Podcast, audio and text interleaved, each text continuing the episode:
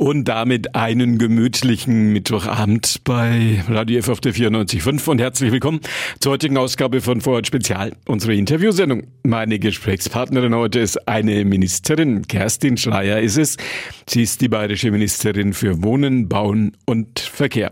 Ich bin mit ihr verbunden im Nürnberger Presseclub. Da ist sie jetzt und dahin erstmal einen schönen guten Abend. Guten Abend. Sie sind eine waschechte Münchnerin kommen natürlich immer wieder mal hier auch zu uns in die Metropolregion.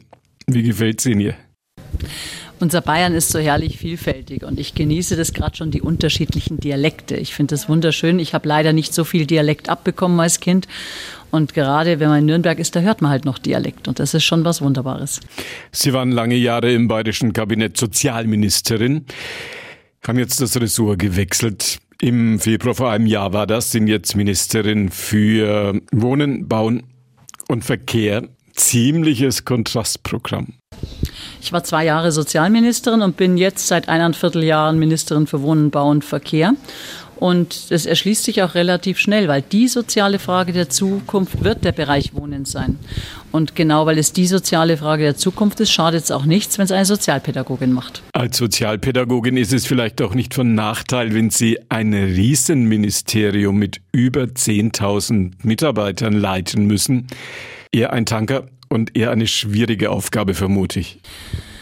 Nein, was heißt schwierig? Ähm, ich finde es wichtig, dass dieses Haus so groß ist, weil es die richtigen Kombinationen ist. Markus Söder hat ja damals entschieden, die Bereiche Wohnen, Bau und Verkehr zusammenzuziehen und in ein Ministerium zu fassen. Und dieses Ministerium, das ist sehr klug, weil die Infrastruktur hat eben den Verkehrsbereich und den Wohnbereich. Und genau das zusammenzuziehen und das miteinander zu planen, ist was sehr, sehr Kluges. Klar, das Haus ist groß, es ist anspruchsvoll, aber ich mache es auch wahnsinnig gern und ich muss ja auch nicht allein machen. Die Schnittmenge aus sozialen Aspekten und dem Wohnen ist der Mietendeckel, ist die Mietpreisbremse, all diese Dinge. Wie erleben Sie diese Diskussion um die Begrenzung der Mieten bei uns in Deutschland? Das alles Entscheidende ist bauen, bauen, bauen. Wir müssen viel Wohnraum schaffen, denn das begrenzt dann automatisch die Miethöhe. Denn wenn es viel Angebot gibt, dann kann man nicht so viel verlangen, wie wenn es wenig Angebot gibt. Der Mietendeckel hat den Nachteil gehabt, dass damit viele gar nicht mehr gebaut haben, weil sie sich entschieden haben und gesagt haben, das ist mir alles zu schwierig und zu risikobehaftet. Wir müssen die Interessenslagen zwischen Vermieter und Mieter gut aushändeln, weil es nützt uns auch nichts, wenn danach nicht mehr gebaut wird. Und deswegen, neben aller Regularien, die wichtig sind, damit wir kostengünstigen Wohnraum haben, ist das Allerwichtigste, dass gebaut wird. Wenn es um die Kosten fürs Wohnen, wenn es um die Kosten fürs Bauen geht, haben wir in Bayern einen großen Unterschied zwischen den Ballungsräumen, den Universitätsstädten und dem übrigen Bayern. Am flachen Land haben wir eher die Möglichkeit, dass man sich Eigentum erwerben kann. Im städtischen Bereich ist es schon sehr teuer. Da muss man meistens was geerbt haben, damit man diesen das hinbekommen kann. Selbst wenn man ein vernünftiges Einkommen hat, ist es nicht ganz einfach im städtischen Bereich, sich noch was leisten zu können. Dennoch ist es aber wichtig, weil je mehr Menschen im Eigentum leben, desto mehr haben auch fürs Alter vorgesorgt. Denn wenn ich mal keine Miete mehr zahlen muss, habe ich schon ganz schön viel gewonnen. Die bayerische Staatsregierung, ihr Ministerium hat jetzt ein Programm aufgelegt. 100 Millionen Euro sollen bereitgestellt werden für die Belebung der Innenstädte. Wie ist Ihre Diagnose, wenn es um den Zustand der Innenstädte geht?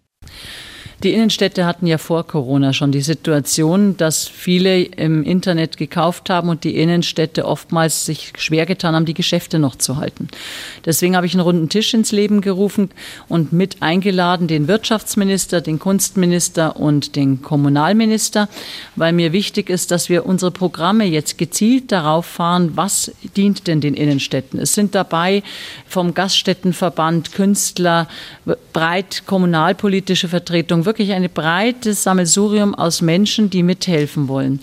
Und wenn Sie überlegen, wenn Sie in die Innenstadt gehen, dann brauchen Sie eher so ein Event-Wohlfühlcharakter. Sie müssen dort eine gute Tasse Kaffee trinken können. Sie brauchen eine schöne Architektur, Künstler. Und dann, wenn Sie sich da wohlfühlen, halten Sie sich länger auf und Sie werden dann auch ins Geschäft gehen und was Schönes kaufen. Gilt diese Diagnose für alle Städte in Bayern oder eher für die kleinen? Ich glaube, dass im Moment alle ein Problem haben, ähm, egal ob es die kleine Gemeinde oder die größere ist. Deswegen haben wir unser Sonderprogramm auch aufgelegt für Gemeinden ab 2000 Einwohnern, weil auch da möchte ich, dass es einen Ortskern gibt, dass es Begegnung gibt, dass es nicht nur ein Wohnort ist, sondern auch ein Ort ist, eine Gemeinde, ein Zusammenleben. Und deswegen geht es ab 2000 Einwohnern. Und ich vermute, dass im Moment wirklich die Kommunen alle miteinander eine große Herausforderung haben. Nachfrage ist groß, haben schon viele nachgefragt. Die Nachfrage ist ungebrochen. Es liegt aber auch daran, dass wir für die Städtebauförderung auch zuständig sind. Und das verschwimmt ja so ein bisschen, das gehört ja dazu. Ähm, wir haben immer ungebrochen die Nachfrage, wir könnten immer noch mehr Geld ausgeben. Zu Ihrem Ressort, zum Ressort der bayerischen Staatsministerin für Wohnen, Bauen und Verkehr gehört natürlich auch die Mobilität. Großes Thema. Schiene, Straße, öffentlicher Nahverkehr, Radverkehr. Sie alle kennen diese Mischung. Wo schlägt Ihr Herz? Ich stehe für Leben und Leben lassen. Das heißt, wir bieten an, mir ist wichtig, dass wir einen sehr guten ÖPNV anbieten können, damit eben Menschen frei entscheiden können, möchte ich das Auto nutzen oder möchte ich mit dem Fahrrad fahren oder mit dem öffentlichen Personennahverkehr fahren. Mir ist wichtig, dass wir die Verkehrsangebote nicht gegeneinander ausspielen. Das heißt, wir müssen akzeptieren, dass es Menschen gibt, die das Auto auch brauchen. Denn der Handwerker wird seine Ladung nicht in die S-Bahn verladen. Und deswegen ist wichtig, dass wir die Lebensphasen von jedem Einzelnen sehen und auch überlegen, was können wir an Anreize bieten. Weil wenn ich gut ausgebaute Radwege habe, überlege ich mir, ob ich vielleicht öfter mit dem Fahrrad fahre. Genauso, wenn ich einen zuverlässigen ÖPNV habe, der häufig kommt, wo ich mich darauf verlassen kann, dass ich dann auch wieder gut zurückkomme, selbst wenn ich mal den einen oder anderen Zug verpasst habe. Zwischendurch zieht man ja immer wieder mal Bilanz. Wo stehen wir in Bayern, wenn man diesen Verkehrsmix, den Sie gerade angesprochen haben, als, sagen wir mal, als Ultima Ratio sieht? Ich finde schon, dass wir gut dastehen, dass wir viel geschafft haben und wir können immer noch besser werden. Das ist aber alles auch eine Frage von Finanzen, denn jede Schiene, die ich verlege, kostet, was sie kostet. Da kann ich gar nicht diskutieren, ob ich es günstiger mache. Es kostet, was es kostet. Genauso bei der Straße oder wenn ich mehr Züge kaufen muss, wenn wir Busse mehr fahren lassen. Wir brauchen genügend Fahrerinnen und Fahrer. Auch da haben wir ein Defizit. Ähm, man muss einfach sehen, wir haben, finde ich, ein ordentliches Angebot. Ich hätte natürlich gern noch ein bisschen mehr, aber es hat auch was mit Finanzen zu tun hat auch mit Bürokratie zu tun. Viele Menschen hier in der Metropolregion wundern sich, wie lange es dauert, bis man von Erlangen nach Nürnberg eine Stadt-Umlandbahn fertig bringt. Gut, dort ist ja die Planungsprozesse sind ja im Zweckverband. Insofern kann ich da relativ wenig zu sagen. Der Zweckverband muss sich halt einigen, was er möchte. Und wir sind dann auch bereit, mit unseren Förderkonditionen, mit Bund und Landesmitteln entsprechend reinzugehen. Es muss halt eine örtliche Einigung geben. Was wir aber schon uns generell überlegen müssen, wir sind schon eine, eine Gesellschaft geworden, die gegebenenfalls alles auch beklagt. Und wenn ich über mehrere Instanzen Dinge beklage, dann, oh Wunder, kostet das Projekt nach zehn Jahren Verlust der Zeit mehr, als es am Anfang war. Und es kommt auch später. Es ist oftmals nicht die Bürokratie im Verkehrsbereich. Es sind oftmals die Standards, die wir selbst uns aufzwingen, die Debatten, Klagewütigkeit. Und natürlich wollen wir alle dem Naturschutz entsprechend Rechnung tragen. Das heißt, wir haben sehr viele Prüfverfahren, damit wir keine großen Eingriffe in die Natur haben. Ein paar persönliche Fragen noch an Kerstin Schreier, die bayerische Staatsministerin für Wohnen, Bauen und Verkehr die angeblich bis sie 29 war keinen Führerschein gehabt hat. Stimmt das? Das stimmt. Ich bin mit dem Fahrrad oder öffentlich gefahren und mache das auch heute noch, soweit es eben möglich ist. Im Freizeitbereich dienstlich geht es ja eh nicht. Und dann muss eine Wohnungsbauministerin natürlich auch wohnen. Wie wohnen Sie? Ich wohne in einem kleinen Haus mit Handtuchgarten zur Miete und fühle mich da wahnsinnig wohl. Münchner Fort ist das, wo Sie wohnen? Ich wohne in Unterhaching. Da geht es jetzt auch so nach und nach wieder hin. Vorher noch zwei persönliche Fragen. Enge Terminkalender, sagt man, zeichnen Politiker, Minister alle mal aus. Wie ist das für Sie, wenn morgens der Wecker klingelt? Wecker klingelt und dann sollte man mich erstmal nicht ansprechen. Ähm, ich brauche dann erstmal einen Schwarztee in mir, um zu funktionieren.